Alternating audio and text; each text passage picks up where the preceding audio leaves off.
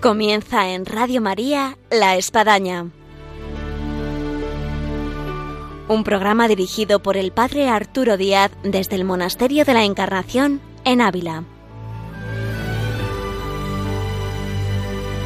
Hola, buenos días. Les habla el Padre Arturo Díaz. Bienvenidos a La Espadaña. Hoy, 23 de diciembre, en la víspera ya de la Navidad, 24 de diciembre a la noche, 25 cómo no, presentarles un programa muy especial, donde por un lado vamos a entrevistar a un novicio de la Legión de Cristo y donde vamos a sentir lo que es el nacimiento de lo que es una vocación al sacerdocio.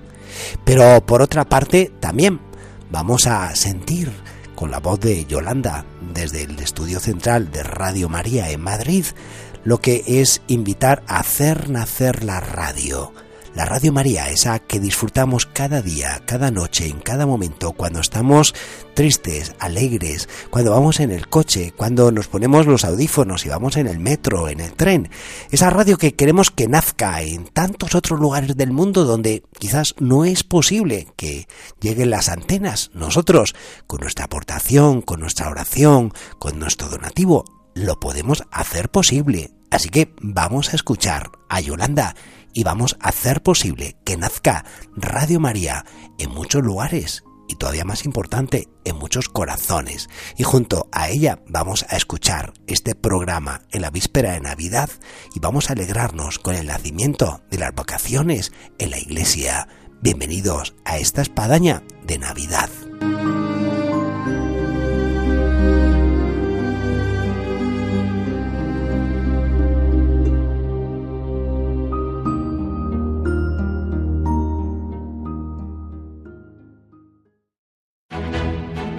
¿Te han avisado de que tienes una cita muy especial? ¿Sabes el lugar y la fecha? Toma nota. El 24 de diciembre por la noche, en Belén de Judá, nos espera Jesús. Y es que tanto nos amó y ama el Padre Celestial que nos ha enviado desde el cielo a su Hijo Eterno como Salvador del mundo, para sanar las heridas de nuestro corazón, darnos alegría y esperanza y conducirnos a la felicidad eterna. Sin embargo, muchos, ignorantes de esta cita, siguen sin conocer al único Redentor. Por eso, Radio María quiere hacer llegar la buena noticia a todos los rincones de España y del mundo. Para ello, necesitamos tu oración, compromiso voluntario y donativo. Colabora. Puedes hacerlo sin moverte de casa, con una simple llamada al 91 822 8010 o a través de nuestra página web www.radiomaria.es en el apartado Donativos, donde verás los números de cuenta a donde podrás realizar una transferencia bancaria o a través de pasarela de pago con tarjeta. Además, tenemos disponible el método de pago Bizum. Y si quieres que tu donativo desgrabe, no olvides indicar tus datos personales, incluido tu NIF. Radio María la fuerza de la esperanza.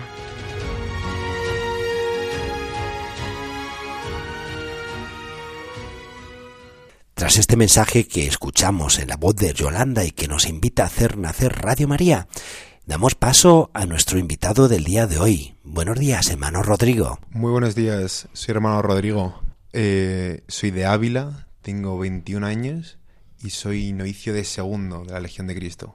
Bueno, pues vamos a aprovechar el paso aquí del hermano Rodrigo, eh, novicio, para que nos cuente alguna cuestión del noviciado, pero yo antes de eso, hermano Rodrigo, creo que sería muy interesante y hay oyentes que siempre están ahí con el oído bien puesto de alguna forma sobre un testimonio vocacional.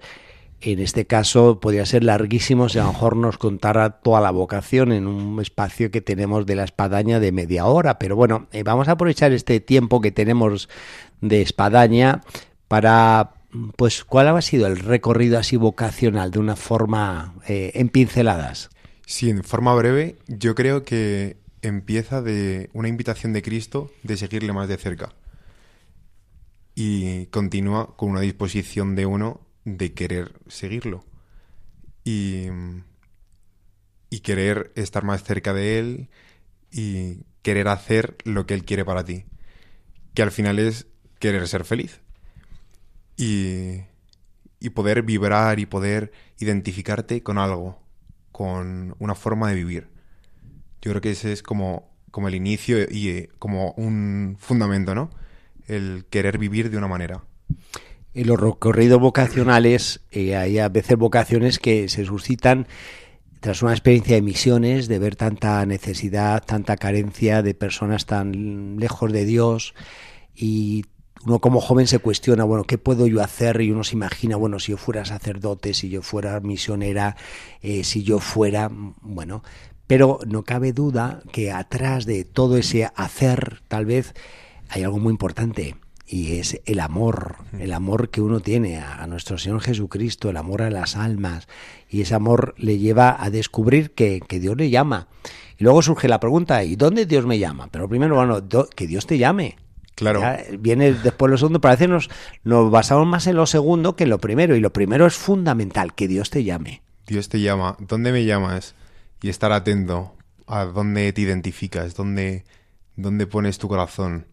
Y, y viendo la, experiencia de, tener hermanos, de hermanos novicios, hermanos en Cristo, que, que vienen de distintas partes y con distintas, pues con distintas experiencias, es muy bonito ver lo personal que es la vocación. Cómo cada uno ha descubierto que Cristo le quiere en la legión de Cristo de una manera completamente distinta. Y cómo se vale de todo para, para poder seguirle. Como, por ejemplo, ha habido hermanos que lo pueden ver desde muy pequeños. O como un, algún hermano por algún enfermo ha dicho, Dios está en los enfermos, ¿no? Y, y me, me, está llamando a seguirle y poder ayudarles. O, por ejemplo, de manera personal, ¿no? Ver a sacerdotes y decir, quiero ayudar y acompañar a sacerdotes. Pues es muy diverso, ¿no? Pero es algo muy personal como Cristo va llamando a cada uno a, seguirle en algo concreto. Y a la luz de un año ya de novicio, porque son dos años de noviciado, de este primer año que ya ha terminado, ¿qué elementos puede considerar importantes en este recorrido vocacional? Pues yo veo como dos elementos eh, importantes, ¿no? Que uno es la, la oración, que al final es estar, estar con Cristo, estar con el Señor. Y, y el segundo es una disposición a querer lo que Él quiera. Que es, al final es una gracia, pero eh, abrir nuestro corazón y nuestra... para poder decir, yo quiero lo que tú quieras, quiero el bien y quiero hacer el bien y ayudar, ¿no? Sí, cuando viene gente aquí al monasterio surge rápidamente una pregunta a las carmelitas, ¿cómo es la vida de una carmelita? Eh, hace poco estuve con los benedictinos del Valle de los Caídos y también con el novicio que nos dio testimonio, el grupo jóvenes que llevé, eh, surgía esa pregunta, ¿y cómo es la vida aquí en un día en un monasterio benedictino?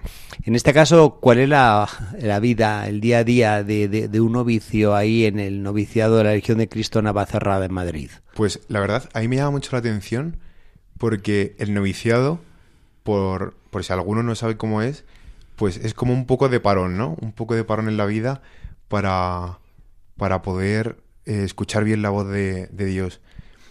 Y como Cristo, pues en su vida oculta pasó 30 años. Pues nosotros estamos como en esa vida un poco más oculta, ¿no? Y la verdad que es una vida fascinante, porque hacemos de todo. Y tenemos ratos de oración, eh, unos momentos buenísimos de adoración. Estudiamos eh, latín, griego, estudiamos espiritualidad, cristología para conocer un poco más a Cristo tenemos deporte, salimos a la montaña, que estamos en un sitio, en la Sierra de Madrid muy bueno, que podemos salir a, las montañas. Eh, tenemos ratos de convivencia entre nosotros. Y sí, sobre todo esa cercanía de, de ver a Cristo en, en, nuestra vida, ¿no? En, nuestros, las cosas más concretas, las cosas más pequeñas, poder verle, poder estar con Él, ¿no? no perder tiempo de, estar como un poco más distraídos, ¿no? Para que luego cuando estemos en la vida apostólica, pues podemos eh, mantener la presencia de Dios aún con más ajetreo o con más cosas que hacer o sí, así. Mm, a veces sucede que uno piensa en los procesos vocacionales y bueno, ¿cuántos años para ser sacerdote? ¿Cuánto tengo que estudiar? ¿Qué debo de estudiar? Y quizás uno se olvida de algo fundamental y que el noviciado da, que es el estar con Cristo, es el vivir con Cristo, que, eso es fundamental. Y sobre eso luego ya todo lo demás, los estudios de filosofía, de teología, de pedagogía, eh, de misionología, de psicología, en fin, todo lo que pueda venir de estudio. Claro. En vez de estar como tan centrado, de manera personal, ¿no? Pero los estudios que estoy viviendo en el noviciado me están sirviendo mucho para conocer a Cristo, porque obviamente pues le tienes que conocer de manera personal, ¿no? Pero poder conocer la Sagrada Escritura, poder conocer pues momentos de su vida eh, y demás, ayuda mucho a poder conocerle, poder estar con él, poder ver cómo él actúa, cómo, cómo identificarle en mi vida. Y es algo muy bonito que no es solo saberte el tocho de un libro de filosofía, ¿no? Sino que es algo como más, más real, más concreto, que es una vivencia. Vivir en el mismo espacio durante dos años, como es el noviciado, aunque sea en la Sierra de Madrid, en Guadarrama, en Navacerrada, tener todos los días prácticamente el mismo horario, ¿a qué hora se levantan? Pues nos levantamos como 6.20 todos los días. Todos los días, 6.20, acostarse eh, casi en el mismo horario eh, ¿Podemos decir que es una vida rutinaria, monótona? Pues uno lo ve ahora con, una perspectiva de un año, ¿no? Y, y se pasa el tiempo volado. Es increíble cómo yo antes de entrar al noviciado estudiaba arquitectura. Y al final es un ajetreo grandísimo el de la universidad y, y entregas, trabajos, exámenes. Y yo me planteaba mucho, ¿cómo va a ser esto de una vida más, más monótona? Todo lo contrario, ¿no? Porque, o sea, es tan apasionante que vives el momento como muy, muy a tope. Podemos decir como la apocalipsis, que Dios hace nuevo todas las cosas. Sí. Dios hace nuevo todos los días. Hace nuevo todos los días, parece y dices, madre mía, este está haciendo lo mismo toda la semana, pues, ¿qué va? ¿Qué va? ¿Qué va? O sea, es como muy apasionante el poder decir, hoy tengo clase de de cristología y voy a aprender, pues sí, puedes llegar a ser bastante apasionante, la verdad. De todo lo que supone la distribución del noviciado, que es de lo más variada, desde tener oficios en lo que hay que lavar los platos, hay que limpiar los tránsitos, hay que limpiar la capilla, hay que planchar la ropa, eh, hay que ir a adoración, hay que ir a clase, eh, hay que salir a dar catequesis, eh, hay que jugar fútbol, baloncesto, voleibol, eh, hay que merendar, hay que comer, eh, hay que estar con la comunidad. de todas esas actividades, distribuciones, una pregunta un poco complicada. Una o dos máximo, ¿con cuál se quedaría el hermano Rodrigo? Pues yo me quedaría con una, lo tengo bastante claro. Y, es que nosotros por la noche, después de hacer las oraciones de la noche, las completas, sí. pues va toda la comunidad a, una imagen de la Virgen a hacer una visita en silencio y a todos. Y creo que es uno de los momentos como claves del día. Poder despedirte de la Santísima Virgen, toda la comunidad junta y, decirle hasta mañana, madre mía. Y creo que es de los momentos que más me, han ayudado durante todo el noviciado, esa visita de la noche de la Virgen. Hoy en día, Mar Rodrigo se achaca a los jóvenes de que sois muy individualistas, que os falta saber tratar, comunicar, generar amistades profundas, ¿no? Eh, el joven que entra a un noviciado conlleva toda esa parte de, una sociedad que configura muchas veces, ¿no? Eh, ¿Cómo se da eh, la cuestión del trato, la relación? Con amigos que uno no ha elegido, porque los amigos uno de la universidad los elige más o menos, con quien se lleva bien, con lleva, es divertido, piensa igual que yo, le gusta también el fútbol, en fin, y entonces como que hay similitud de cosas que genera amistad. En este caso uno llega a un noviciado y eh, está con novicios que, bueno, que cada quien ha entrado por, porque Dios le ha llamado, un poco como los apóstoles, uno es Pedro, el otro es Mateo y, y el otro es Felipe. Sí, eso es muy bueno porque uno se da cuenta de que, pues que somos hombres y somos lo, lo más normales, ¿no? No somos, no hay comunidad perfecta, pero es muy bonito el, el poderse ayudar y el poder eh, intentar por lo menos ayudar siempre a tu hermano, ¿no? Y sí es verdad que no, no todos tus hermanos te van a tener que caer siempre fenomenal, ¿no? O que o no quiere decir que algún momento hay algún hermano que haga algo que digas, anda, que, que te moleste, ¿no? Pero creo que, que lo que es de resaltar y de, de que llama la atención es el tener la confianza de poder hablar con ese hermano, ¿no? Y poder decir, pues me ha molestado esto, o, o, me, ha, o me, cuesta esto, y ver la caridad de la parte de, de, las dos partes, ¿no? De la tuya de poder decirlo y de la de tu hermano de, de intentar enmendar algo, ¿no? Y es muy, a mí eso la verdad me edifica mucho, porque sí es cierto que al final somos como más, sí, un poco más individualistas, ¿no? Y, y el poder hacer esto de tener la confianza con el hermano y de poder hablar y de poder, al final ser hermanos, ¿no? Que no, mucho más que este que me toca, este compañero que está conmigo, pues es tu hermano y vives con él y compartes tu vocación, compartes tu vida y compartes ilusiones, compartes, pues compartes a Cristo, ¿no? Esa vida de comunidad cuanto ayuda en la configuración de ese futuro sacerdote, de lo que viene a ser luego pues la relación con las almas, con las personas, donde sea una parroquia, sea un colegio, eh, sea una tarea apostólica, pues uno comparte tiempo, dedicación con las personas y efectivamente, pues por carácter, forma de ser, quizás a mejor no conginamos bien, pero en la experiencia ya de noviciado, haber estado dos años conviviendo en el mismo espacio, con las mismas actividades, con otros novicios, pues hace que al final, pues hoy es el que en la parroquia pues es un poquito más lerdo, eh, la, que la que siempre está interrumpiendo, eh, el que es muy diferente de tu forma de ser y pensar, pues al final, oye, pues ya, ya has tenido un buen entrenamiento. Además, nosotros tenemos la, la suerte, porque yo digo que tenemos suerte, de que somos cinco, cinco novicios. Sí. Entonces nos vemos la cara las 24 horas, los cinco novicios. Jugamos juntos, eh, salimos juntos, de paseo, vamos juntos al apostolado, estudiamos juntos, hacemos todo, ¿no? Entonces es muy fuerte ese decir, es mi hermano y le voy a ver sí o sí o sí. y, y quiero estar bien con él, ¿no? Y, te puede costar algo y te, puede y te va a costar algo, ¿no? Pero no hay que quedarse en, me cuesta que este hermano, yo qué sé, cualquier cosa, ¿no? No ha recogido el plato y, y quedarse ya solo en eso, ¿no? Una piedra fundamental del noviciado son formadores, como de los seminarios. Uno puede eh, eh, llegar a ensalzar sacerdotes, como los ve ya hechos y derechos, pero atrás de ellos hay años y hay formadores que en el anonimato te han formado, te han mm. constituido, te han modelado. Eh, en este caso, ya tras un año de noviciado, ¿cómo ve el tema de los formadores y los formadores que, que tienen noviciado? Pues es un es una suerte y es el poder verlo, ¿no?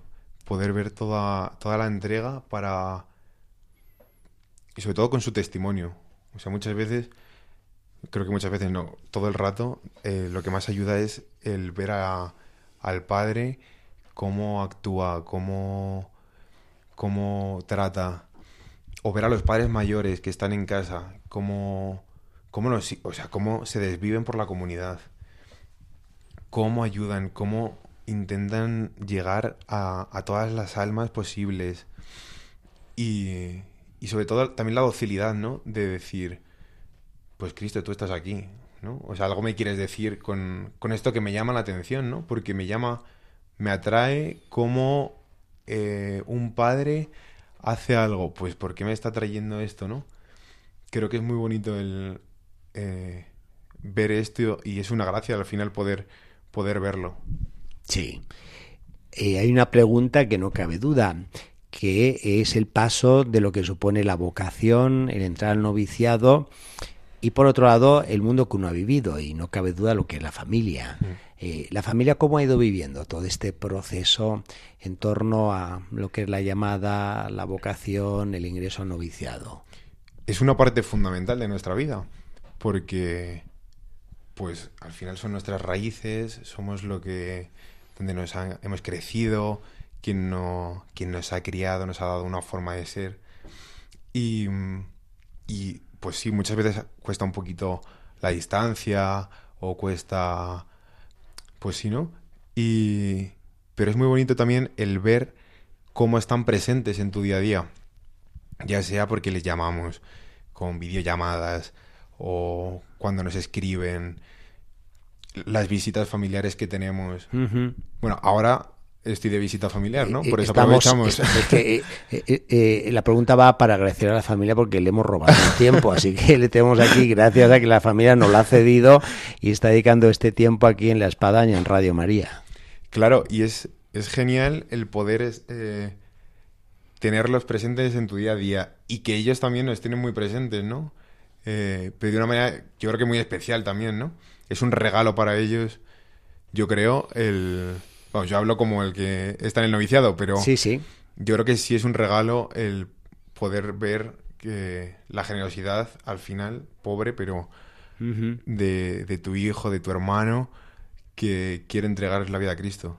Luego la evolución que también va teniendo la familia.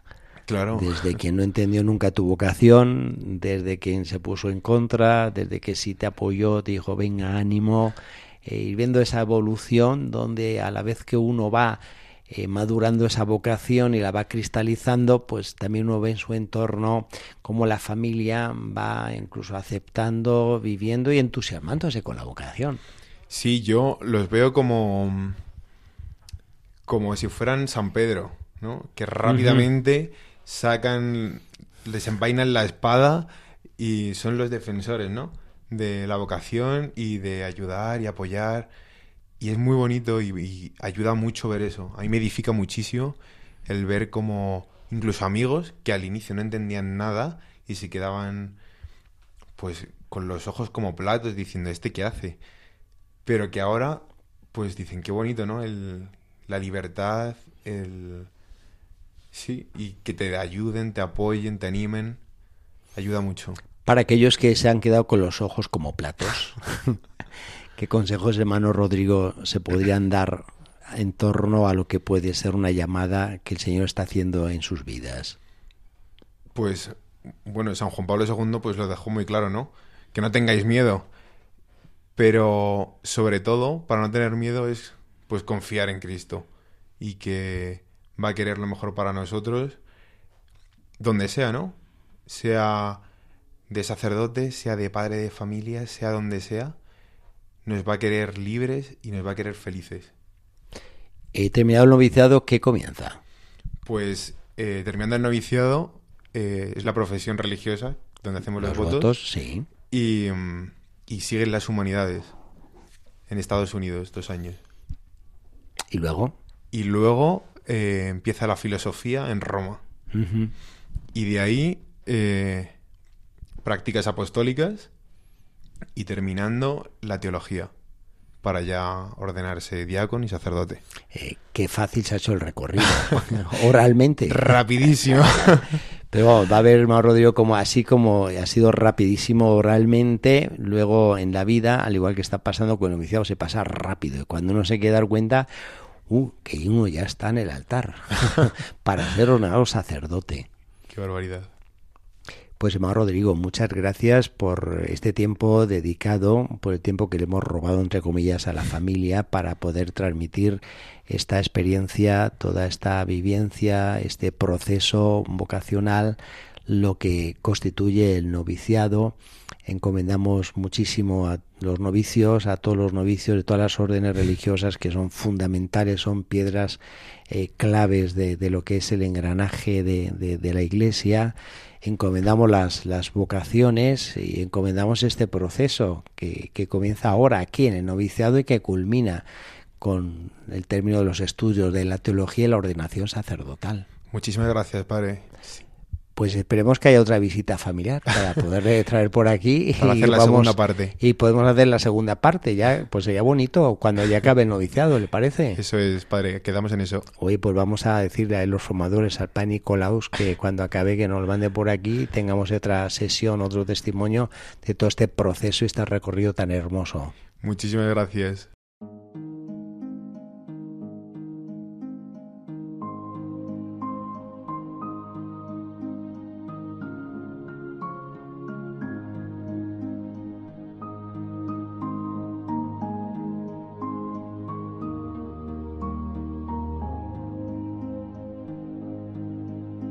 Llegamos así al término de nuestro programa hoy de la espadaña con este hermoso testimonio del hermano Rodrigo, novicio de la Legión de Cristo, que nos hace percibir dentro de la Navidad que estamos ya por celebrar lo que es el nacimiento de las vocaciones. Podríamos poner en imagen en nuestros nacimientos ante la figura del Niño Dios, de San José, de la Virgen, el nacimiento de estas vocaciones en ese portal de Belén, de aquellos que van a hacer nacer en cada misa eh, el Cristo vivo en medio de nosotros a través de la Eucaristía que esta Navidad, entre otras cosas, nos venga a traer muchas vocaciones. Así se lo pedimos al Niño Dios y desde la Espadaña Radio María les hacemos llegar nuestro saludo, nuestra felicitación navideña y quedamos emplazados en nuestro último programa de fin de año en la Espadaña el próximo viernes 30 de diciembre. Hasta entonces, feliz Navidad, que el Niño Dios nazca en nuestros corazones y haga nacer muchas vocaciones.